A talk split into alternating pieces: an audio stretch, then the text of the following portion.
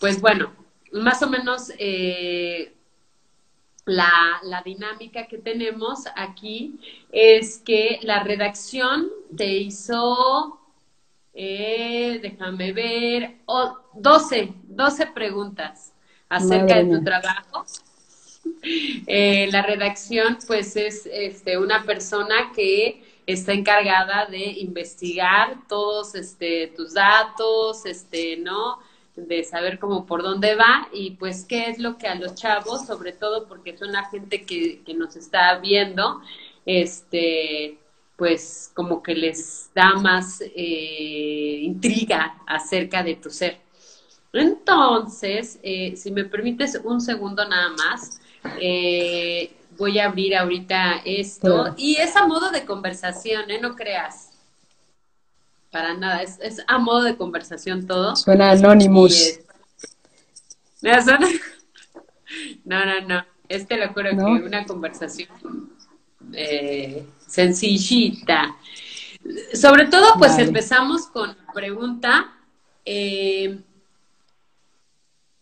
¿por qué crees que te invitamos? Bueno, no más que por qué crees que te invitamos, sino eh, este ciclo se llama Mujeres Creadoras eh, de la escena en, en, México, ¿no? Y yo pienso que tú eres una, no pienso, ¿no? O sea, aparte lo veo, que eres una mujer creadora.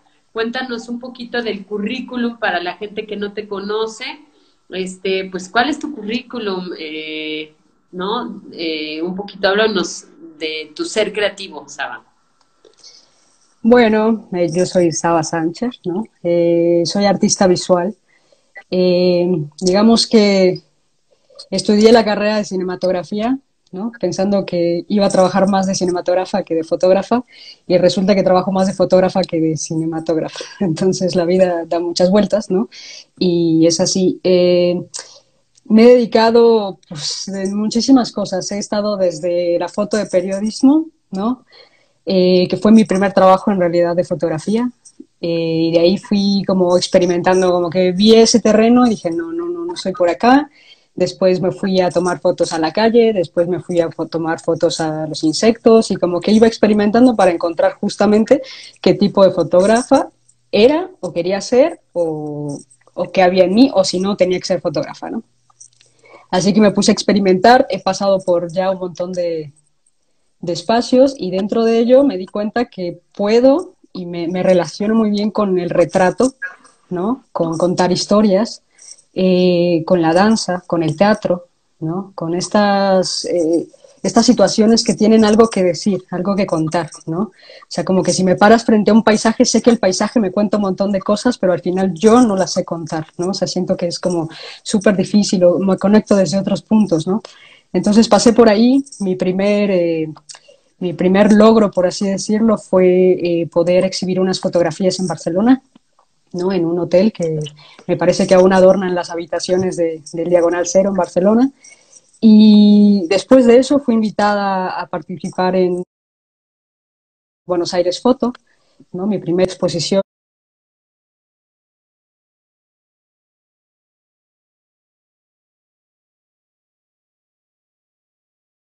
en Buenos Aires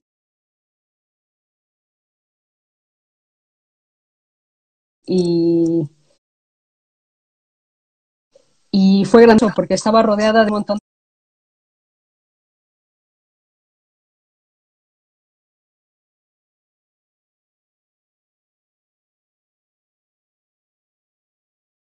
de fotógrafos súper talentosos, eh, curadores súper talentosos que yo no podía dar crédito a poder estar ahí. Y es así como vas aprendiendo, ¿no? Porque ya que tenía lugar, pues ahora tenía que aprender de todos ellos, ¿no? Entonces me convertí en una fotógrafa de retratos, tuve premios en esa exposición como mejor fotógrafa, como eh, mejor foto de blanco y negro, como mejor composición y fue un, gran logro mi primera exposición y que fuera de ese tamaño. ¿no? Eh, después me metí un poquito a la videodanza, eh, quise experimentar como lo que sabía de, del vídeo y meterlo con la fotografía y la composición y estas ideas como medias retorcidas que a veces se me, se me vienen a la cabeza y lo intenté como plasmar en una videodanza sin nunca haber hecho videodanza en mi vida. Eh, y de pronto fue un, no me fue muy bien, ¿no? quedamos en primer lugar, como la primera etapa. Tenemos que hacer dos videodanzas, entonces quedé en primer lugar y en, la segunda etapa quedamos en segundo lugar. Esto también fue en Buenos Aires, en Danza Va, y fue un golazo también poder eh, pues participar por primera vez y que nos fuera tan bien, ¿no? Eh, y bueno, he estado involucrada en la videodanza, en la fotografía. Tuve ahora el año pasado mi segunda exposición en Buenos Aires Foto, en la cual tuve el honor de tenerte en esas fotografías tan grandiosas. Y, también fue, fue muy reconocido el trabajo. Eh, esta vez no había como premio del mejor fotógrafo y tal, pero sí había una venta de la fotografía.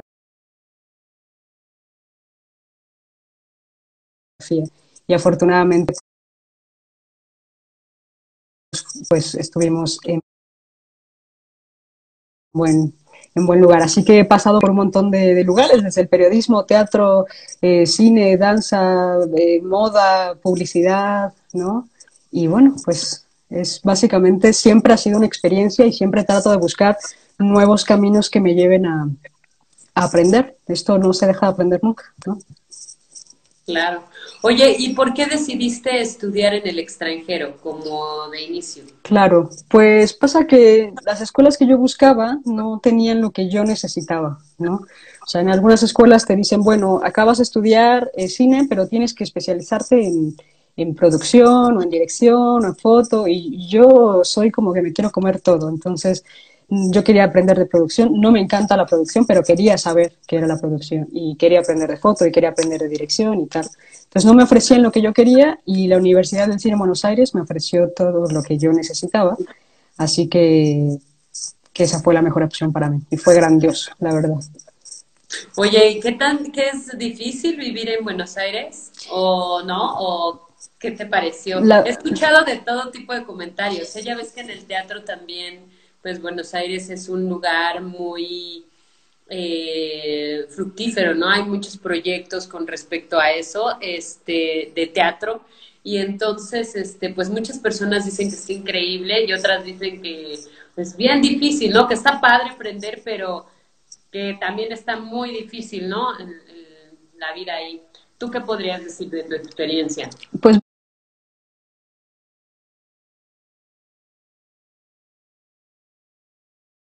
Mira, a mí me han dicho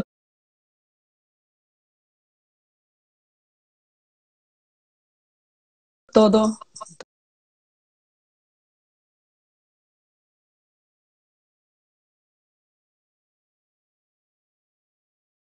Todo, todo de...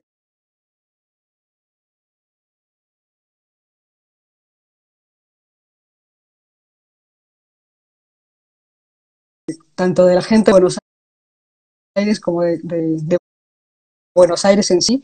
Y yo te puedo decir que yo amo Buenos Aires. O sea, es como mi segunda casa, ¿no? Es, es hermoso, es un país muy bello, es un país de gente buena onda, aunque mucha gente lo dude. Es increíble la gente de Buenos Aires. Y, y aprendí muchísimo. Es difícil porque es un país que de pronto tiene muchas necesidades, ¿no? Entonces eso se vuelve como algo complejo, ¿no? Pero al final la gente es tan linda, tan amable, que, logré como encontrar un camino eh, lleno de amor, lleno de gente que siempre me enseñó cosas, ¿no?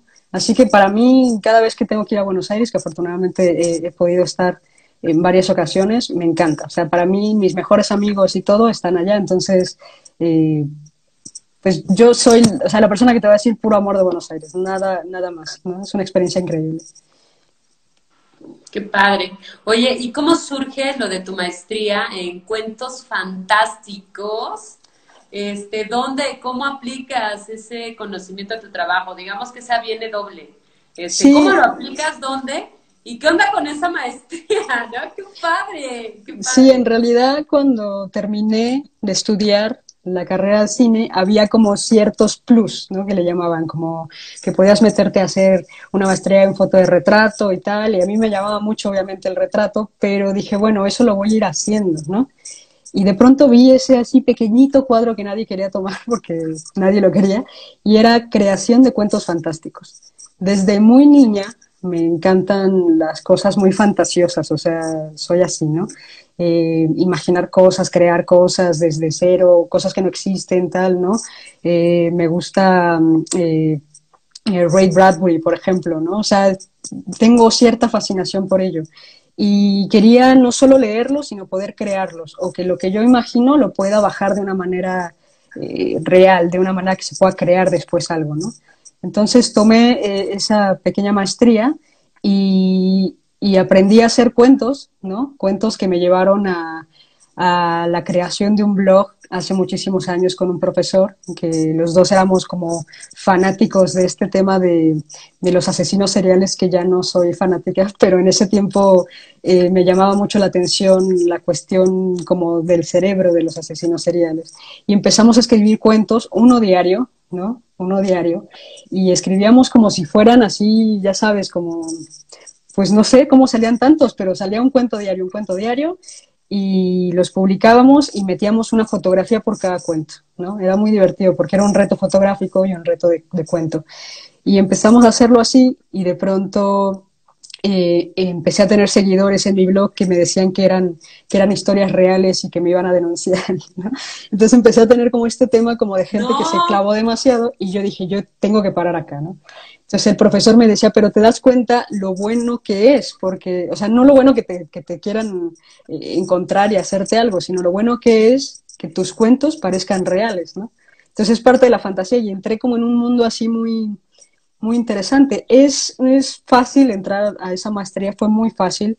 Básicamente me hicieron una entrevista eh, donde les tenía que contar una historia, una historia que me había pasado ayer. Y yo justamente ayer, en esa, en esa época, no había hecho absolutamente nada, había estado en casa todo el día. Entonces dije, no puedo llegar con esa historia porque me van a decir, bueno, yo te llamo. Y entonces me inventé una historia, ¿no? Así larguísima, ¿no?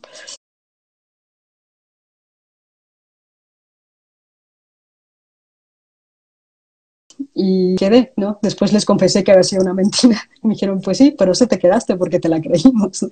Entonces, pues fue parte de, fue parte del todo, ¿no? Ok. ¿Y dónde y cómo aplicas el conocimiento de ese trabajo que hiciste? Pues básicamente... trabajo como fotógrafa Pues ahora en la fotografía no, es, no lo aplico, no es algo que, lo manejo, me gusta más manejar las historias personales de cada persona que fotografío, pero por ejemplo en la videodanza, ¿no? sí, ¿no? Ahí sí empiezo a jugar un poco con, con lo irreal, ¿no? Con lo surrealista también y, y, a crear historias desde lo más profundo, desde lo más oscuro de los seres humanos, que es algo que, que a mí me da cierta fascinación. Y no hablo como de la oscuridad de la maldad, sino como ese interior que casi nadie cuenta.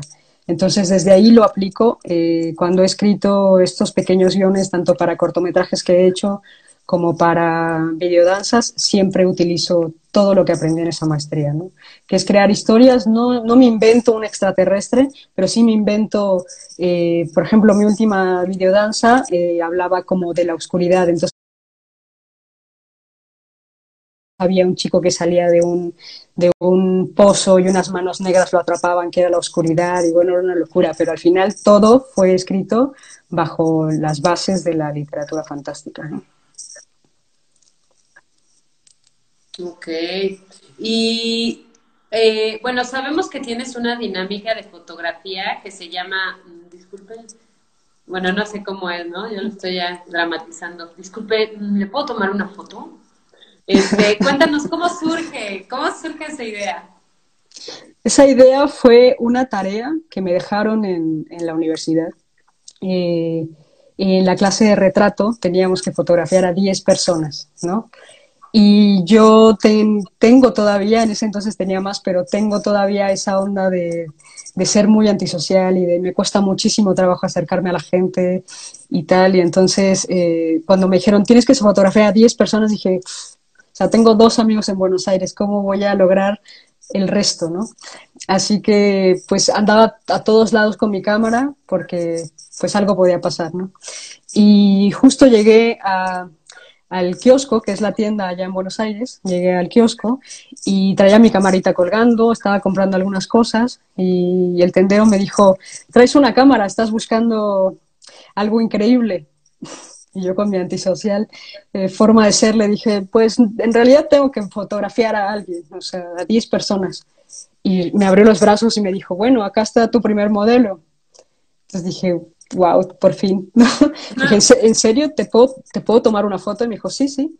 Entonces dije, bueno, pues le tomé la foto, que todavía la tengo, que todavía la tengo por ahí, hace poco la publiqué. Publiqué y después se la regalé. Salí de ahí del kiosco y dije, tengo que hacerlo, ¿no? Entonces iba caminando y, y veía a la gente, me daba pavor y fue todo un proceso también mío de poder acercarme a la gente, porque siendo fotógrafa tienes que tener esa habilidad de poder hablar con la gente y conectar algo.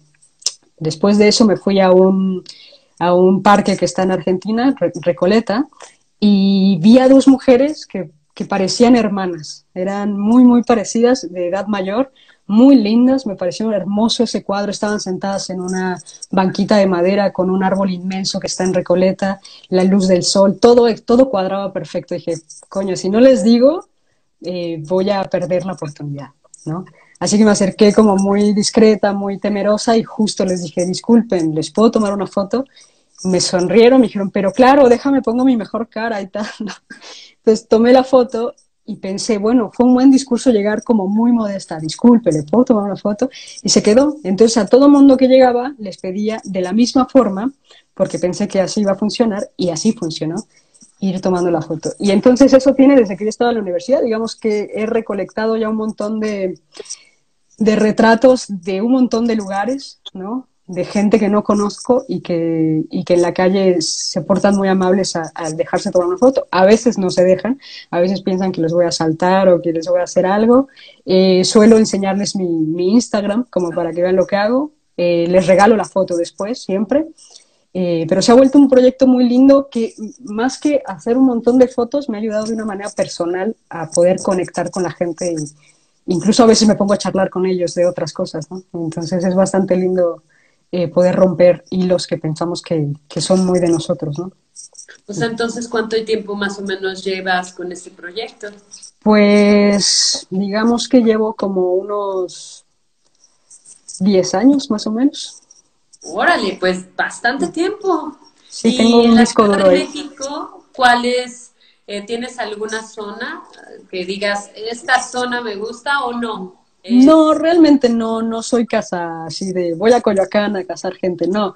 O sea, como que ahora tenemos la, aquí en México pues con el teléfono, ¿no? Porque andar con la cámara no es como muy, muy buena idea.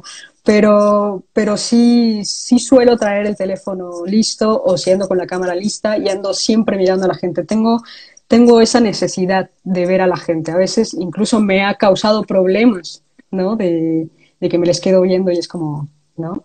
Pero es, es más, más que un acoso, es, es que encuentro una belleza en alguien y, no lo puedo dejar de ver. Y entonces a veces me da por, por acercarme y decirles, disculpe, ¿le puedo tomar una foto? Y, pasa, así que no, no es que elija a nada, puedo llevar la cámara y no encontrar a nadie, ¿sabes? Entonces es muy aleatorio. Dice Coyote Escorcia eh, ¿Editarías o editarás algún libro para ver esa colección de fotos eh, de Disculpe, ¿le puedo tomar una foto? Eh, sí, sin duda, he pensado mucho en, editarlo. Todavía no siento que tenga todo lo que necesito, ¿no? siempre me intento llevar por por diferentes personalidades, ¿no? O sea, como que no busco como el que parece modelo o la que parece modelo, sino siempre busco encontrar personalidades distintas. Me gustaría tener como un poco más de abanico, a pesar de que ya tengo un montón de fotos, siento que aún me falta, pero sí, claro que sí, me encantaría editar un libro con ella. Eh, comenta Carla Romo, dice, eh, ¿no has tenido problemas con la imagen de las personas a quien les tomas fotografías? Eh, dice, eh, bueno, es que creo que se quedó ahí, ya no, no veo bien. Necesitas contrato o algo así, dice. Necesitas contrato, ajá, y hace cinco minutos, ¿tienes algún modelo a seguir como fotógrafo? Claro, bueno, contesto la primera. Eh, nunca tomo fotos a la gente sin que sepa que le estoy tomando fotos. Sé que, sé que es como una onda muy de eh, photo strip, de que toman fotos hacia la gente y tal. A mí no me gusta, siento que es como exactamente como que invado su espacio ¿no? Entonces siempre llego con esta pregunta que se volvió ya el proyecto y una vez que me dicen que sí, eh, les enseño la foto, se las envío o se las envío cuando la edito, eh, nos pasamos los correos, incluso a veces los teléfonos, ¿no? Eh, y la gente queda como hasta ahora ha quedado encantada con esto de sí, me mandas la foto y tal, ¿no? nunca he tenido problemas, espero nunca tenerlos y nunca subo una foto sin haber pedido permiso que sí la puedo subir. Incluso a la gente que viene conmigo a tomarse fotos, siempre les comento si puedo subir la foto, ¿no? Siento que es, es la imagen y hay que respetarla siempre, ¿no? Y mi modelo a seguir, pues, pues tengo muchos fotógrafos y fotógrafas favoritos, pero sin duda una de mis fotógrafas favoritas es Vivian Meyer, que curiosamente no era fotógrafa como de profesión, era niñera en realidad, pero sí, era niñera y tenía una... Eh, le gustaba mucho tomar fotografías. Entonces salía con sus niños a la calle o estaba en el parque y tal y sacaba la cámara y tomaba fotos. Y ella pues era como, como que guardaba sus, sus, sus fotografías, ¿no? Nunca las reveló ni nada y alguien algún tiempo reveló todas sus fotografías, las encontró. Pueden ver el documental que es bellísimo y encontrar unas fotos grandiosas de calle, de retratos. Y yo creo que ella sería mi modelo a seguir. ¿Cómo se eh, llama el documental? Vivian Meyer, así tal cual.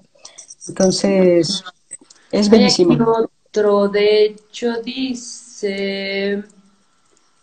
Mm, alguien había puesto algo, pero bueno, si no, ahorita lo encontraré. Em, eh, ¿Tienes alguna experiencia que te haya marcado acercándote así a la gente, eh, ya sea aquí o en Argentina? ¿Alguna o tal vez en algún otro lugar del mundo, no sé si en otro idioma le dices disculpe. En, en, chino es raro, es difícil decirlo. eh, pues mala experiencia nunca he tenido, o sea, lo mucho es que me dicen que no, ¿no? Pero, pero no jamás ha sido. Creo que el discúlpeme eh, llega de una forma muy amable, ¿sabes? O sea, no es como que me invado a la gente, sino creo que eh, la frase en sí es muy amable. Y entonces la gente como que primero te mira, ¿no? Disculpe, te mira, le puedo tomar una foto y es como, ah, ¿por qué? No, mira, es que soy fotógrafa y tengo un proyecto, tal. O sea, ya tengo un discurso armado que, que ya me lo sé de memoria, ¿no? O sea, porque pues, tanto tiempo. Nunca he tenido una mala experiencia. He tenido buenas experiencias. Incluso hay una chica que fotografié que, que la fotografié fuera de un metrobús. Era una chica rubia, hermosa, este, con, con los ojos un poco como, ¿viste estos ojos que uno son de un color y otro de otro? Entonces era como muy fuerte para mí ver eso. Y la miré durante todo el trayecto del Metrobús, súper stalker. Y después al final le dije todo esto. Eh, tomé la foto, eh, se la pasé y después como le pasé mi número me agregó y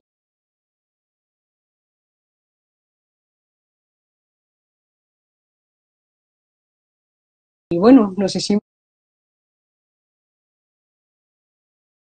como un, o sea, nos empezamos a conocer y después eh, le saqué una sesión de fotos completa. Entonces, para mí eso es bello porque al final conecté con ella más allá de, ese momentito en la calle en, el que le pedí una fotografía, ¿no?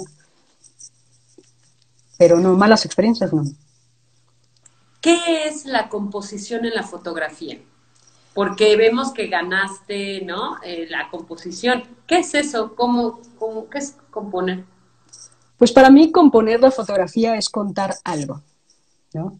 Quizá para otro fotógrafo pueda ser otra cosa, pero para mí componer una fotografía es contar algo, es que cada detalle te diga algo, que, que, respete ciertas, ciertas reglas de la fotografía, ¿no? ¿Dónde van tus ojos, ¿no? ¿Cuál es el punto de atención de la fotografía? Todo tiene un porqué.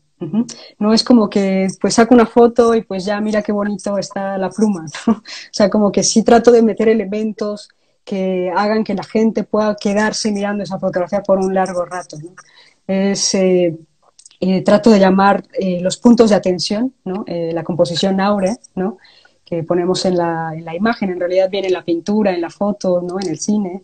Eh, intento siempre componer con eso, ¿no? Quiero que la gente no solamente vea una, una imagen y, diga, ay, qué, qué, linda ha quedado, sino que además conecte con ellos, que incluso puedan contarse ellos su misma una propia historia de esa foto y que el que, siguiente que pase a ver la foto cuente otra historia con ello, ¿no?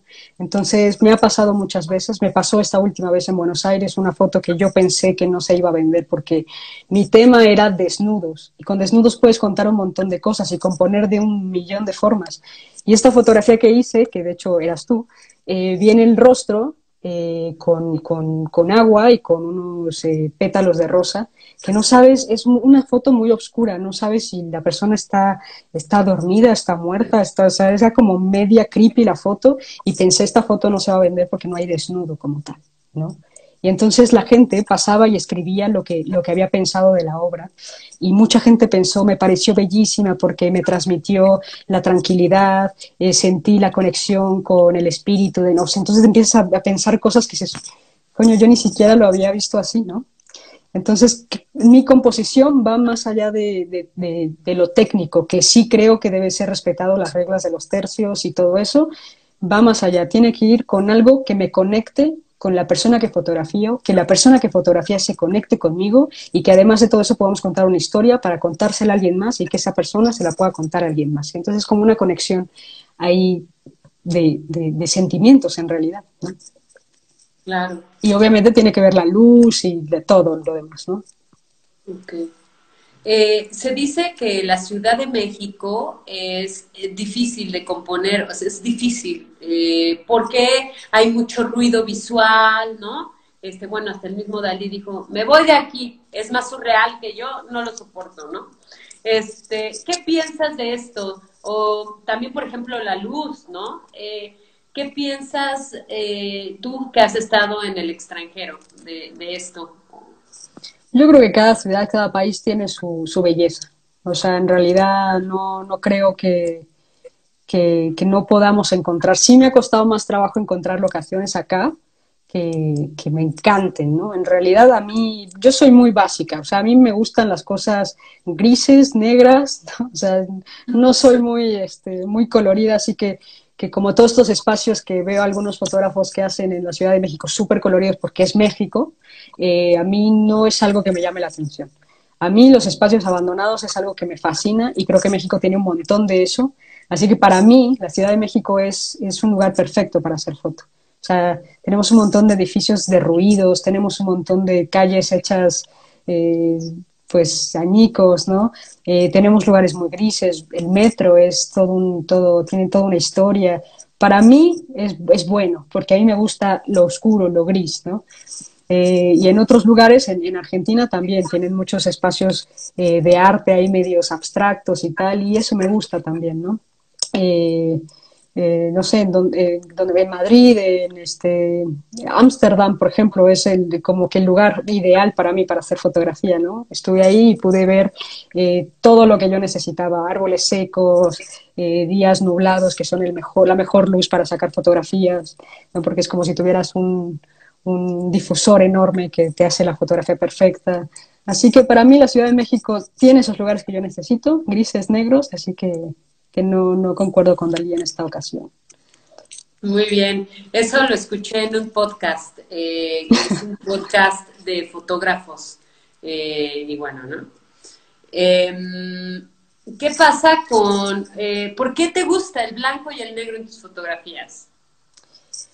Em, pues siento que hubo un tiempo en que solamente hacía blanco y negro. No había posibilidad alguna de hacer el color. Todas mis fotografías eran en blanco y negro. Y, con quien me juntaba en ese entonces, un gran amigo fotógrafo que ya no está con nosotros, también tenía una fascinación por el blanco y el negro. Entonces empezamos como a, a meternos tanto y a estudiar los blancos, a estudiar los negros, hasta volverlo nuestro, ¿sabes? Yo soy así, yo me he visto blanco o negro, o sea, no, hay, o sea, no soy muy dinámica. ¿no? Eh, y, me clavé muchísimo con ello. Después entendí, ¿no? que también hay, colores y que también se puede componer con ello y que también eh, están lindos, ¿sabes?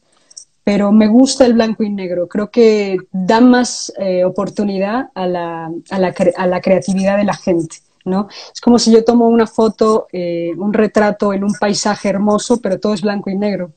le doy la oportunidad a la gente de que se imagine cómo era el paisaje, cómo venías vestido, de qué color es tu piel, tus ojos, tu pelo, ¿sabes? Y entonces em, a mí me pasa eso, yo me empiezo a imaginar un montón de cosas y es lo que yo quiero enseñarle a la gente, que aprenda a ver aunque no haya color.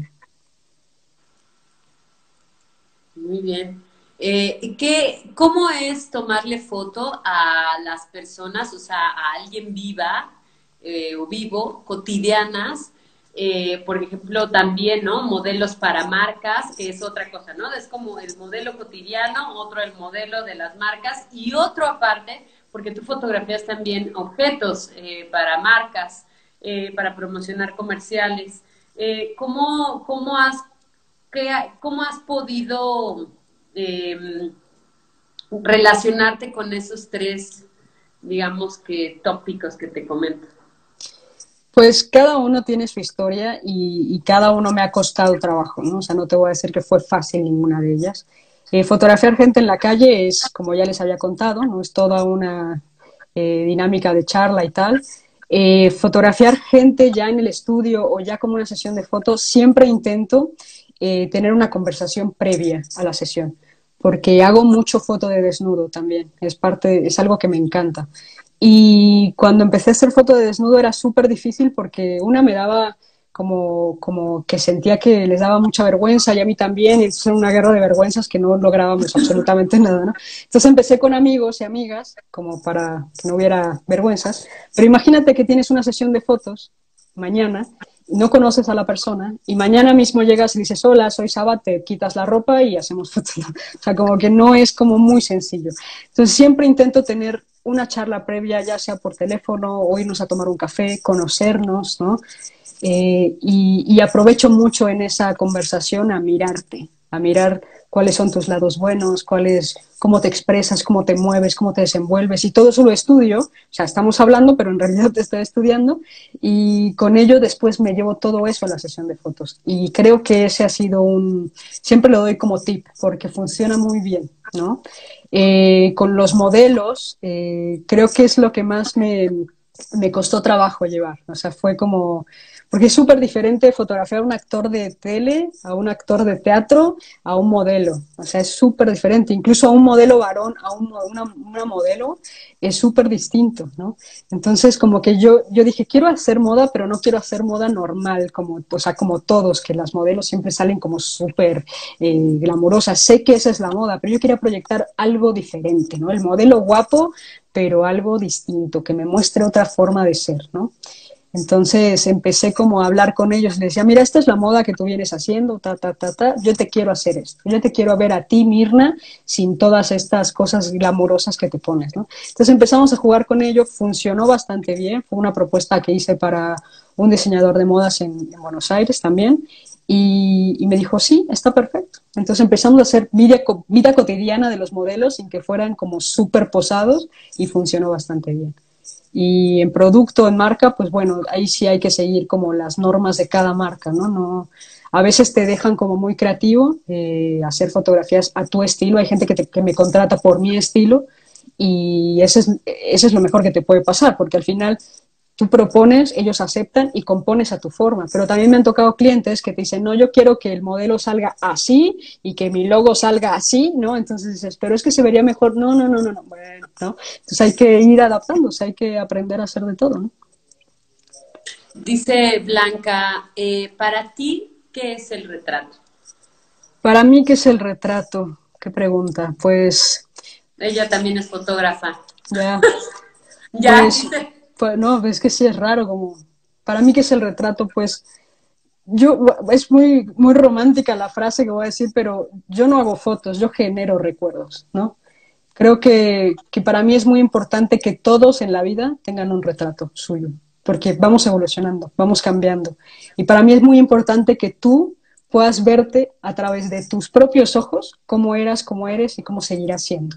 Entonces, para mí un retrato es la típica frase de ver a través de tus ojos, sí, y, me gusta encontrarme en los, en los ojos de cada persona que fotografío. Creo que todos tienen algo hermosísimo que contar y quiero enseñárselos, porque muchas personas que fotografío no saben qué quieren decir, no saben qué quieren contar.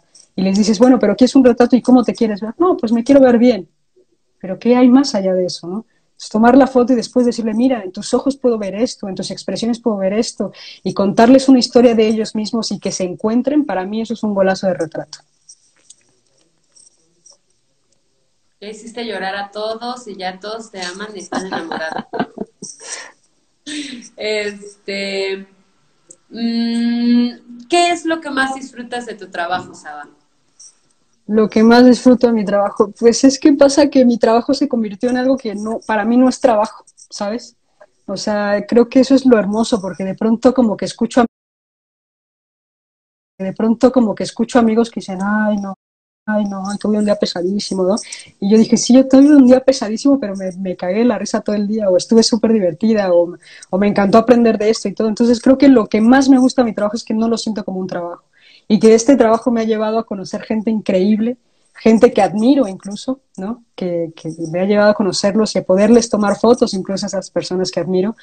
Eh, me ha llevado a viajar, y es grandioso, para mí es un hobby, la verdad, no, no, lo siento como un trabajo para nada. Y me pagan por ello, así que, que mejor.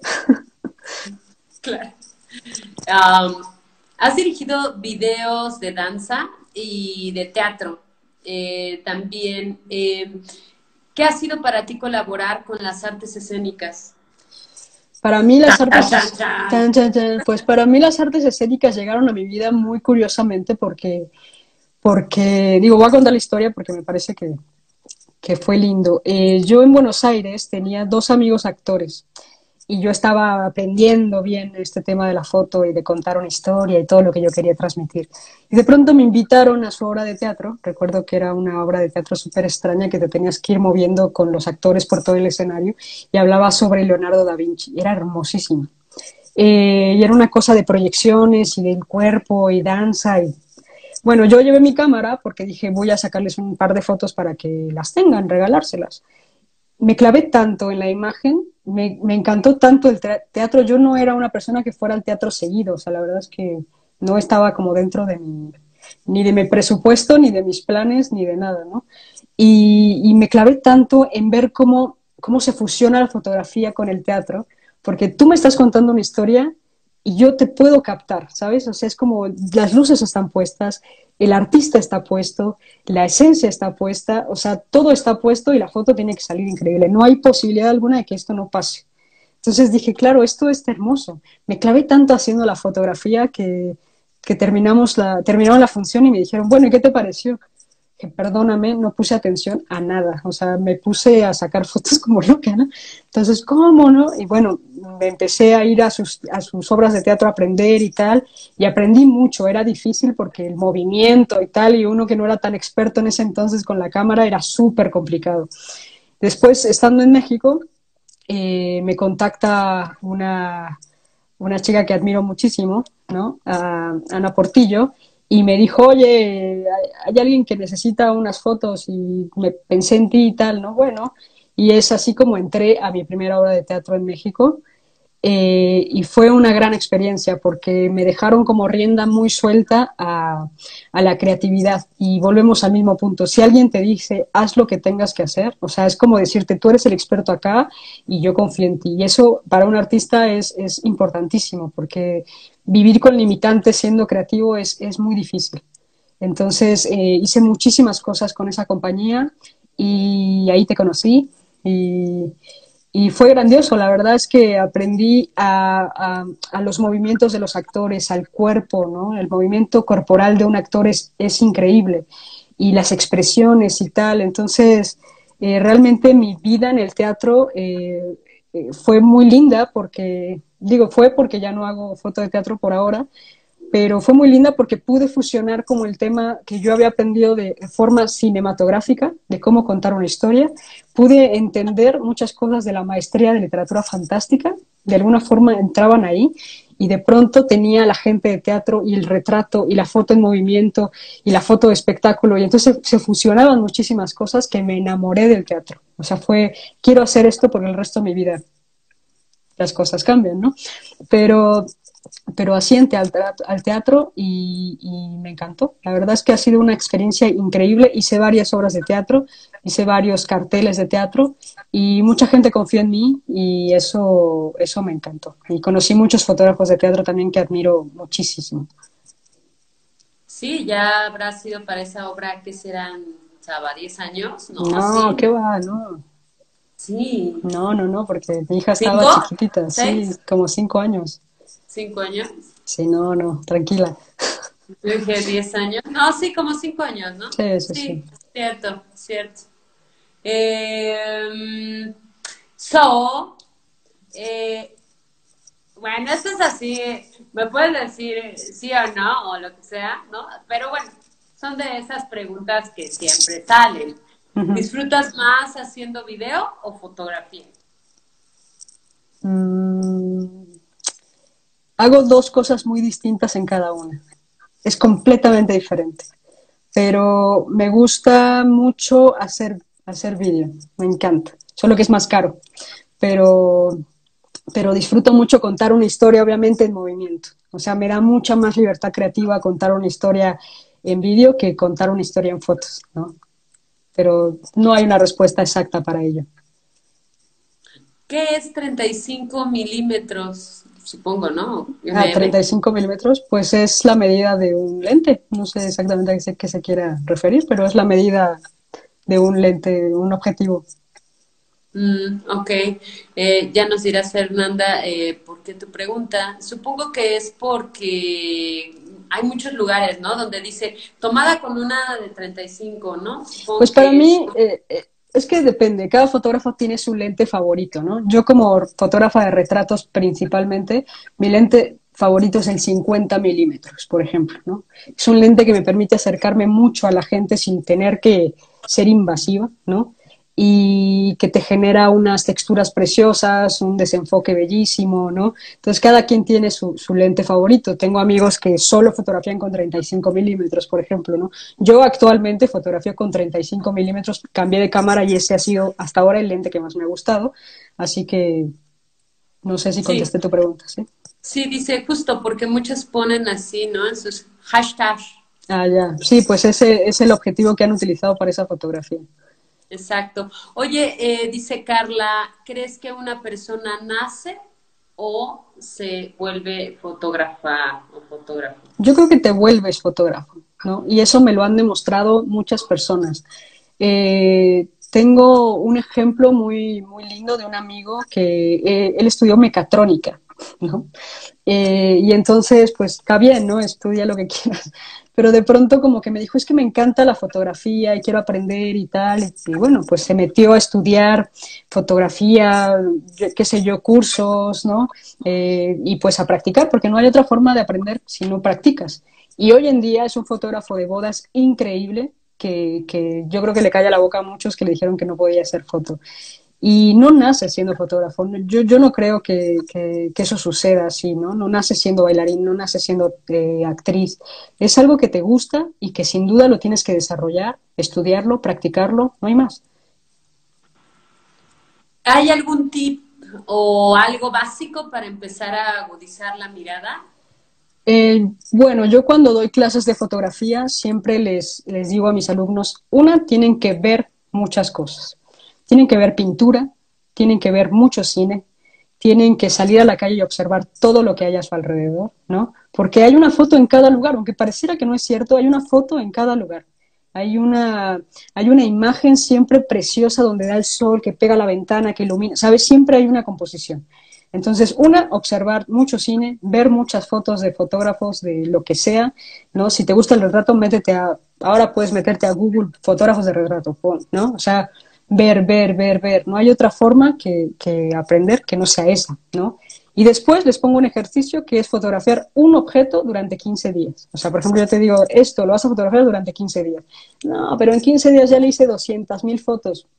Bueno, pero tienes que aprender su color, su textura, su movimiento, su, si tiene reflejos, si tiene volumen, si mueves la luz acá, cómo pasa. O sea, aprender a todo lo que hay en esta pluma. ¿Por qué? Porque si tú vas a fotografiar a una persona, tienes que aprender todo eso. tienes que saber cuáles son sus lados buenos, sus lados malos, dónde le pega bien la luz, qué textura tiene su rostro, el color de su piel, porque también es un reto fotografiar a veces distintos tonos de piel. Entonces hay que aprender a hacer todo eso para que después te puedas decir que eres un fotógrafo de retrato o de objetos o de lo que quieras, ¿no? Entonces, práctica, no hay más, práctica.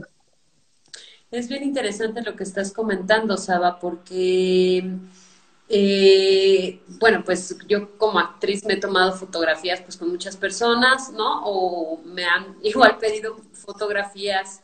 Em, o en montajes, etcétera, pero me parece interesante porque yo creo que también algo que he descubierto en este transcurso de, mi vida eh, fotogénica, no sé cómo decírtelo, es que es como si fuera también un doctor, ¿eh? Pues uno también se va acomodando con gente y supongo que también el fotógrafo, la fotógrafa se va acomodando. O sea, mm, yo creo que pues sí, eres de mis fotógrafas favoritas, inigualablemente, pero inigualable. O sea, que yo siento que, que hay algo, hay un vínculo. Digo, obviamente hay un vínculo porque hay una amistad entre tú y yo, pero es más allá, pues es como decir, sí, con esta persona me acomodo, ¿no? Es, te digo, es como encontrar un buen doctor, ¿no? Claro, o alguien así. No, y yo creo que como fotógrafos también nos pasa esto, ¿no? O sea, y en muchas áreas del equipo de fotografía, ¿no? Eh, he trabajado con diferentes productores y, no siempre conecto. O sea, el productor al final de cuentas me, me ayuda a realizar esto que yo necesito hacer, ¿no? Y, y ahora encontré como a la persona que me ayuda a crear, a bajar, a que me entiende las ideas y las hacemos juntos y creamos algo increíble que al final los dos quedamos extasiados, ¿no? Y es mutuo. Y los maquillistas también, tengo, no diré nombres, pero tengo mis favoritos, ¿no? Eh, modelos también, ¿no? O sea, siempre hay gente, eh, tengo así como mi catálogo de gente que digo, eh, necesitamos hacer unas fotos para tal marca. Uy, ya sé quién. O sea, ¿sabes? Es como, sé quién funciona, sé quién no funciona, ¿no? Hay gente que quiero muchísimo que de pronto nos ponemos frente a la cámara y decimos, no, no hay conexión y no pasa nada, hay que dejarlo ir también, hay que, hay que soltar a la gente, pero hay gente que quiere fotografiar una y otra vez y otra vez y ya, o sea, seguro saben de a quién me refiero, o sea, porque es, eh, creo que está mil veces en mi Instagram y tal, pero, pero sí hay gente que me conecta, que me cuenta historias diferentes todo el tiempo y, y, y a los modelos les pasa lo mismo. Claro, y es esto, ¿no? Este también estudio que, que ya existe, como te decía, como los doctores, ¿no? Que ya te saben, ya tú vas y dices, ah, Claro, ya tienen un historial tuyo, supongo que también en la práctica hay una cosa como de un historial de, de la persona a la que estás tomándole, ¿no? Hay algo ahí que ya sabes sí. En realidad, a veces también me ha pasado que he trabajado con otros amigos fotógrafos en la misma sesión de fotos y uno también aprende ahí, ¿no? Porque ve al, al, al amigo fotógrafo, amiga fotógrafa, cómo dirige a su actor o a su modelo y de pronto digo, ay, yo nunca hago eso, ¿no? yo nunca digo eso, yo no sé, ¿no? Y entonces, eh, hablando con un curador de foto, le decía esto, de que yo no hago ese tipo de cosas, yo no, yo no te digo, quiero que hagas esto y después así, ya, ¿no? O sea, como que nunca, nunca dirijo eso y tú lo sabes que te he fotografiado. Eh, como que siempre intento que tú me guíes, yo te voy a fotografiar, pero quiero que tú me cuentes algo, que tú me muestres quién eres, porque al final la única persona que se conoce eres tú. Entonces yo quiero que me enseñes de qué estás hecha, ¿no? Y es ahí donde yo empiezo a fotografiar. Y a veces les digo, quiero que te vayas moviendo y yo te voy a ir tomando fotos. Y de esas fotos que tomo a veces salen un montón increíbles, a veces no sale ninguna, ¿no? Eh, y sí, hago como ciertas eh, direcciones en cuestión de la luz y tal, pero siempre dejo muy libre al modelo porque es súper feo. Digo, a mí no me gusta que me saquen fotos, ¿no? Eh, no, no, no, como que no sé qué hacer nunca, ¿no?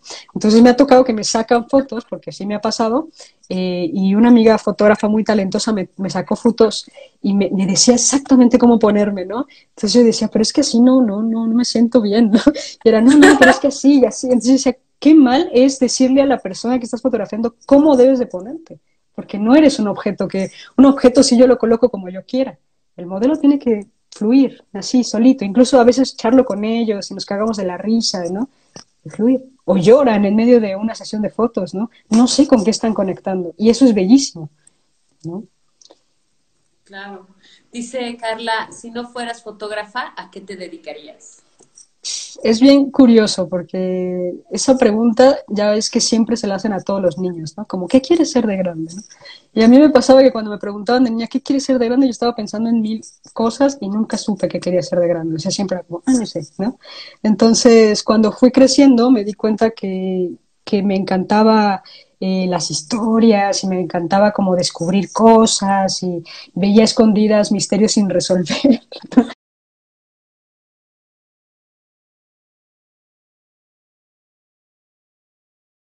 Ay, ¿ya viste la nueva serie de Claro, que ya la vi en un día, me la tiene Nada, más uno escucha el tiruriru y dice, Sí, yo dije, pero, pero era así, como que me encantaban las historias de los demás, ¿no? Pero no sabía exactamente para dónde iba todo eso. Así que a mi cabeza llegó un día que quería ser psicóloga o analista o algo así. Y, después dije, no, sería de muy mal gusto eh, sentarme a escuchar los problemas de los demás solo porque soy morbosa. Entonces, no, no va por ahí, ¿no? Y empecé a, mirar cine, yo empecé a, mi papá era fotoperiodista, ¿no? Empecé a meterme en ese mundillo de, su mundillo, ¿no? Ver sus cámaras, ver cómo cuidaba todo, tenía colección de cámaras, eh, tenía fotos prohibidas que no podíamos ver porque eran de fotoperiodismo y un poco ahí medias, ¿no? Eh, alguna vez las vimos, ¿no? También, o sea, fue mi morbo, me llevó a verlo y empecé a darme cuenta que lo que yo quería era eh, no soy una persona que quiera quedarse las cosas, aprensiva, no, pero sí soy una persona que me gusta cuando me plazca mirar lo que he hecho en mi vida, ¿no? Entonces, esta cosa del documental me llevó a, hacer mil cosas. Tengo un proyecto que se llama 365, que es una foto que me hago diario, que no publico porque no hay necesidad de verme todos los días, eh, pero llevo ya ocho años haciéndolo, no, diez años haciéndolo. Entonces tengo una cantidad de fotos estúpida de, de mí, ¿no? Y entonces es bien lindo como decir, ¿qué hacía hace 10 años? Y meterme al disco duro y revisar, ¿no? Y entonces me pasa lo mismo. ¿A quién fotografié cuando tenía 19 años? ¿no? Y me gusta tener todos esos recuerdos que, aunque están acá, también tenerlos de forma material o digital, para mí es hermoso. Entonces, eso de la psicología se migró, o sea, yo quería ser psicóloga y dije, no, no va por ahí. Después quise ser criminóloga y fui a una práctica y dije, no, no va por ahí. Y después dije, médico forense, no, no va por ahí. Y entonces terminé diciendo, no, yo quiero contar historias. Y fue cuando dije, me voy a meter al cine. Órale. Eh, eh, aparte de ti, ¿algún fotógrafo favorito? ¿Un fotógrafa favorita? Bueno, yo no diría que yo soy mi fotógrafa favorita, porque uno siempre... No, lo pusieron en la redacción, ¿eh? yo creo que porque te admiran mucho, entonces... aparte de ella... No, muchas gracias. Eh, nunca me he considerado mi fotógrafa favorita porque siempre hay que aprender cosas, entonces uno siempre está como, no saboteándose su trabajo, pero siempre dices, lo hice bien, lo puedo hacer mejor es que qué fotasa me hice y a veces que qué porquería, ¿no? Entonces yo no soy mi fotógrafa favorita. Sí tengo fotógrafos favoritos y fotógrafas. Yo creo que eh, Vivian Meyer está en el número uno.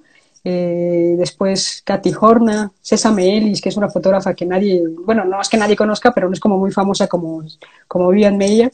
Es una fotógrafa de moda y de niños que es australiana, que me parece increíble. Eh, Gabriel Roca es un fotógrafo de moda, director, eh, y publicidad y bueno, es grandioso, es uno de mis fotógrafos favoritos. ¿Y quién más? Silvia Grave es una fotógrafa española que, que también me encanta, hace fotografía de retratos surrealista que les recomiendo muchísimo que sigan su trabajo. Ellos serían como mi top. Y en video, que, que dijeras, híjole, tienen que ir a consultar, por ejemplo, ¿no? Eh, a mí me encanta, una de mis películas favoritas, pues es la trilogía de La Venganza, ¿no? Ya, eh, sí.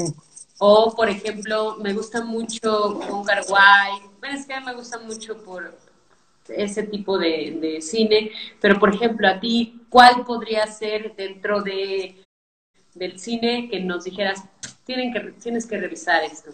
Pues soy muy básica, la verdad. O sea, yo creo que todo el mundo conoce los que voy a decir, pero, pero tienen un porqué cada uno. O sea, uno de mis directores favoritos es Luis Buñuel. De hecho, mi tesis fue basada en Luis Buñuel.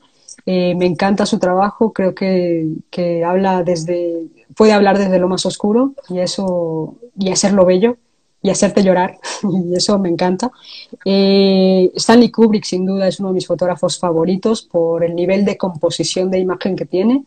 Eh, es brutal lo que puede contar, lo que puede hacer con una cajita nada más, ¿sabes? O sea, me, encanta. Mi película favorita es Space Odyssey, que me parece bellísima y me lleva y me trae y me vuelve a traer, ¿no?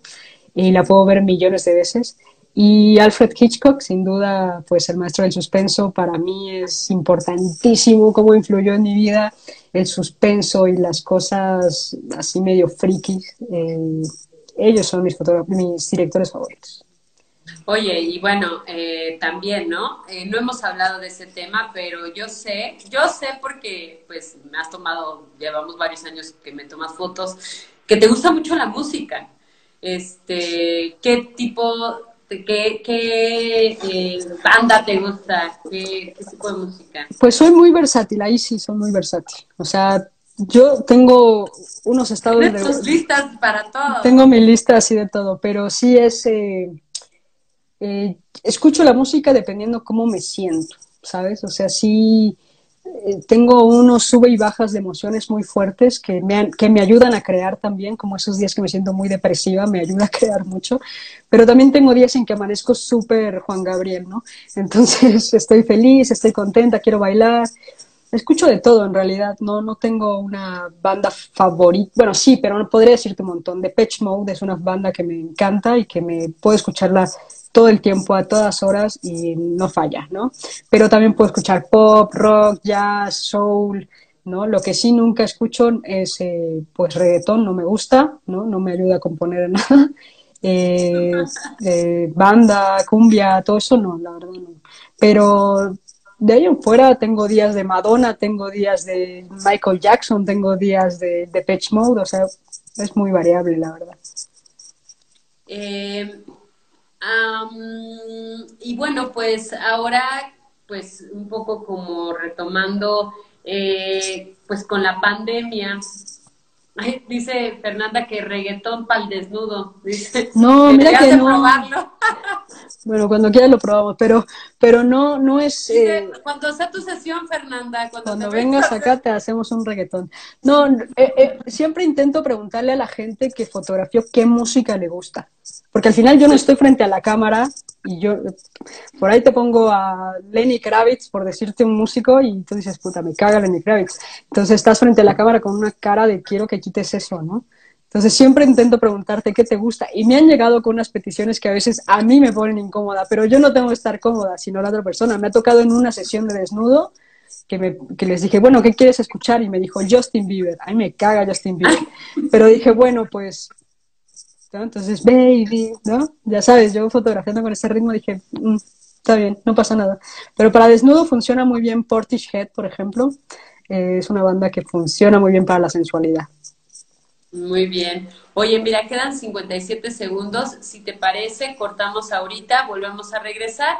Y ya ese el cierre, pues como una pregunta, son dos preguntitas y ya cerramos, ¿te parece? Súper, me parece muy bien. Órale. Ok, bueno, pues estamos aquí volviendo a retomar la charla para cerrar con eh, Saba. Estoy buscando, eh, estoy experimentando ahora sí que en vivo. Este, quiero enseñarles una fotografía de Saba, eh, que fue una de las fotografías que fueron de la secuencia de Buenos Aires. Entonces está por aquí. Este es, esta supongo que es una de las fotografías que comentaba ella. Em, y bueno, pues mientras tanto, vamos a...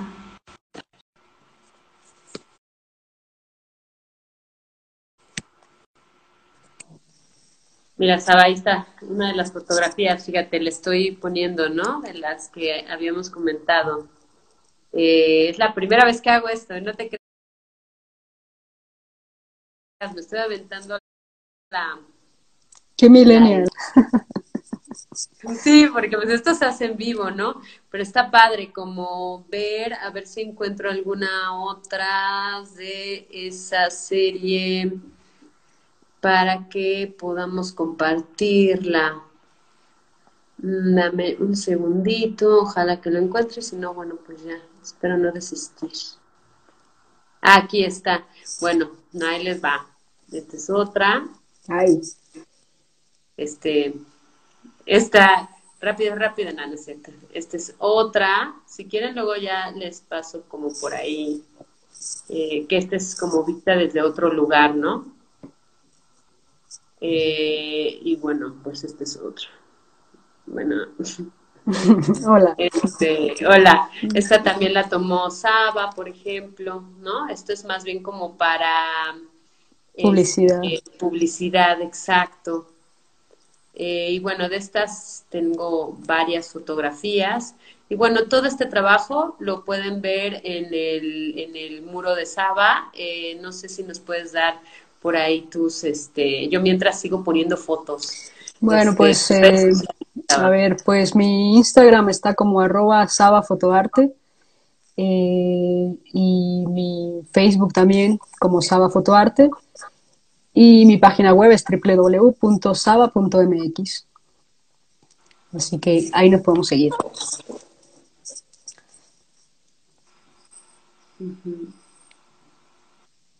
Qué sesión ese día con un solazo que nos estaba dejando ciegos, pero pues al Estas final... son súper bonitas. Estas me las regaló Saba de, de cumpleaños el año pasado. Súper bonitas. Em, estas son padrísimas también, ¿no? Y de hecho esta sesión fue una sesión así de juego, ¿no? De experimentar, vamos a ver qué pasa y, y creo que como fotógrafos es bueno eh, empezar con eso, decirle a tus amigos, oye, déjate sacar unas fotos acá, o, o, ayúdame a probar este nuevo lente, o déjame ver qué tal me salen las fotos con el sol, ¿no? Creo que es importante eh, animarse a, experimentar. Digo, los amigos al final no te van a decir, uy, qué fea foto me sacaste, ¿no? Sino te van a ayudar a, a crecer, y creo que es bueno, eh, pues eso, experimentar con, con lo que puedas, sin miedo.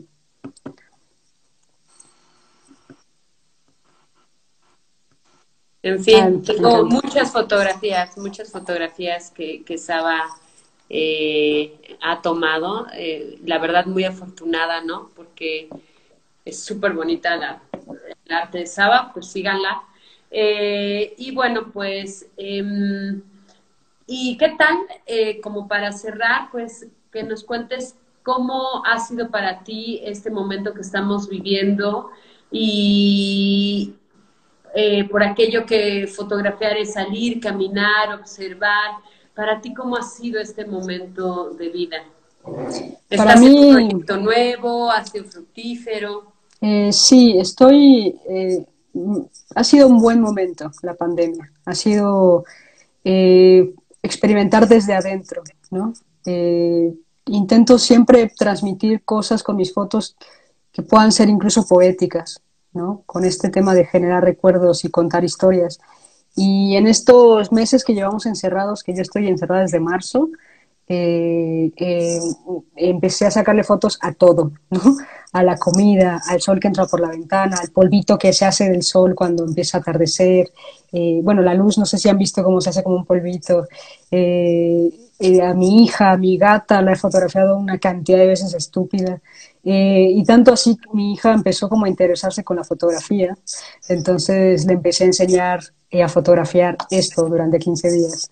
Y, entonces empezó como a experimentar y empezó a tomar fotos y aprender sobre la luz y aprender sobre la composición. Y me encanta porque te dirige, ella me toma fotos y me dice, quiero que mires hacia la ventana, ¿no? Y entonces se empieza a convertir como en algo súper bello.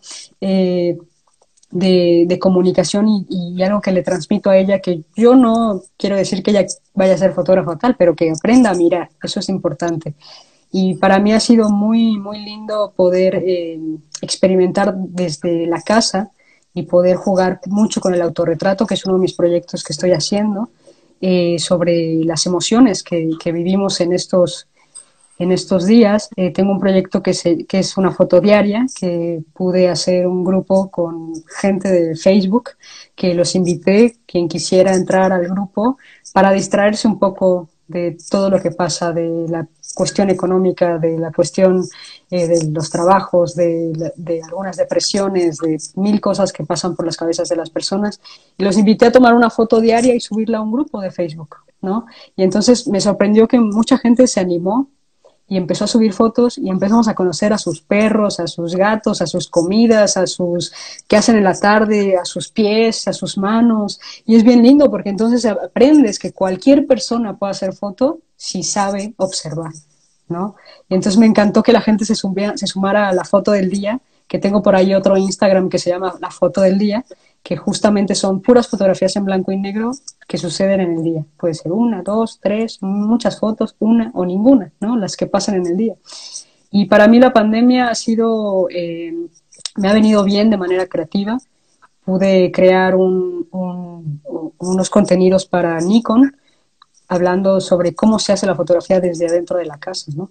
Y eso para mí fue, fue grandioso poder hablarle a la gente de esto junto con grandes fotógrafos que ellos eran los que comunicaban a los usuarios, fotógrafos importantes para Nikon, y hablarles sobre qué retos que puedes hacer de fotografía dentro de la casa. Y entonces dices, ay, está buenísimo que hoy tenga que fotografiar con la luz de la ventana, ¿no? o un objeto de la cocina. Tal. Entonces te pones a crear, a pensar, y nunca tienes que dejar de ser creativo, porque si no te puedes ir puede decir.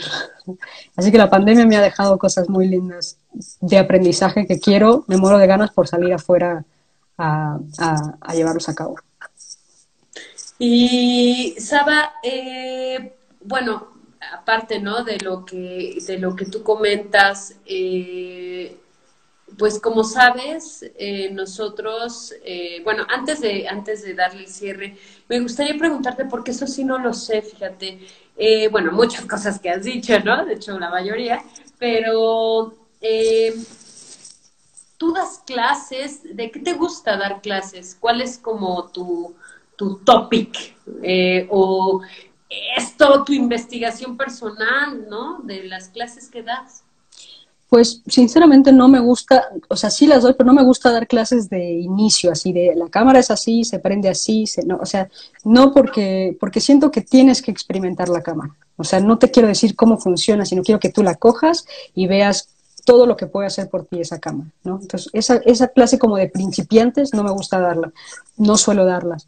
Doy más bien talleres, talleres de foto de retrato, foto de desnudo, foto de producto y también hago eh, laboratorios que hago junto con gente de teatro o actores que los invito a jugar, ¿no? Entonces invito a unos fotógrafos, invito a unos actores, invito a unos músicos, regularmente así es, y entonces nos ponemos a jugar todos y empezamos a contar historias y aprendemos a contar historias, ¿no? Tienes, ahí ya enfrente de ti un actor que es capaz de escucharte y que es capaz de hacer lo que le pides, ¿no? Y tú aprendes a dirigir a esa persona, aprendes a generar una historia y tienes un músico que aparte te lleva a los sentimientos, ¿no? Que te lleva a una emoción, a una, a una ¿cómo se dice? Una atmósfera, ¿no? Entonces esos talleres son un taller laboratorio que es pura experimentación nada más. Esos son los que más he hecho, pero sí, regularmente ahí voy sacando en mi Instagram cuándo va a haber talleres. Este año, pues evidentemente no hubo ninguno, pero esperemos que el próximo año podamos tener ahí el que teníamos pendiente, que era de retrato, en blanco y negro. Así que estaremos ahí. Y bueno, como sabes, pues nosotros tenemos eh, un diplomado de creación escénica eh, contemporánea, donde damos diferentes pues líneas, eh, somos una compañía interdisciplinaria. Y bueno, la mayoría de las personas que, que ven este canal, ¿no? Ahorita la charla, o que van a estar escuchando esta conversación en nuestro canal de Spotify, pues son chavos. Es gente joven, que si bien ya están en la escuela o bien están apenas saliendo o bien están comenzando una carrera, en fin, ¿no? Como, pues también un poco como nosotros, nada más que nosotros ya estamos dando otro escalón. Eh, no sé, ¿qué, ¿qué, qué, podrías, qué consejo le darías o qué quisieras heredar con tu palabra a estas personas que, que están empezando a querer tomar una carrera en el arte, ¿no? No quiero encerrarlo en una cosa, sino porque pues ya ves ahora, ¿no? Tal vez a mí me gusta el cine y también me gusta el teatro y pues en fin, ¿no? El camino que cada quien lleve, pero ¿qué, qué podrías tú eh, decirle a estos a estas personas que están incursionando en, el arte? Pues sea cual sea la, carrera que quieran elegir, eh, yo lo único que les diría es que siempre busquen más allá de lo que les enseñan. O sea, que si estás aprendiendo, voy a hablarlo de manera personal, si me están enseñando cómo fotografiar eh, vidrio, ¿no? Entonces todos los días eh, estudios sobre cómo afecta la luz en el vidrio, en cómo es el color del vidrio, y me pongo a investigar más allá de lo que me están enseñando, y me pongo a practicar todos los días, y me pongo a experimentar y a echarlo a perder y a hacerlo bien, ¿no? Creo que siempre cuando damos más allá de lo que nos piden es que logramos cumplir objetivos que ni siquiera nosotros sabíamos que podíamos lograr. Y obviamente... Eh, que te apasione lo que estás haciendo. Si en algún momento eso que estás haciendo sientes que no, que algo le está faltando, entonces quizás ese no sea el lugar. Creo que sí es muy de feeling el arte. Es muy de feeling. A mí me encanta la pintura, pero no se me da, ¿no? Entonces, prefiero admirarla que antes que tocarla, ¿no? Entonces, creo que sería ese mi consejo, dar el 100%, investigar, darlo todo y, nada, eso. Ok, pues muchas gracias, Ava. Este, agradecemos muchísimo este, pues que estuviste con nosotras, con nosotros este tiempo, estos, esta hora. Eh, muchísimas gracias porque pues pudimos compartir y porque pues obviamente mi admiración para ti es grande y una de las cosas también bien bonitas es que pues el trabajo a veces también une, ¿no? Eh, y, pues nada, te admiramos muchísimo, Saba, y pues que tengas una carrera, que sigas teniendo una carrera fructífera y pues este pues muchas gracias. No, muchas gracias a ti también. Yo estoy muy agradecida que me hayas invitado. Como te lo he dicho antes, eres una mujer, no solamente una artista, una mujer que admiro muchísimo, que respeto muchísimo y que quiero seguir los pasos que, que hagas y que estemos juntas fotografiando o haciendo vídeo mil veces más. Así que muchísimas gracias por invitarme. Muchas gracias, Ava. Te mando un gran abrazo y pues larga vida. Larga vida. Gracias, a todas y a todos que estuvieron con nosotros. Muchas gracias.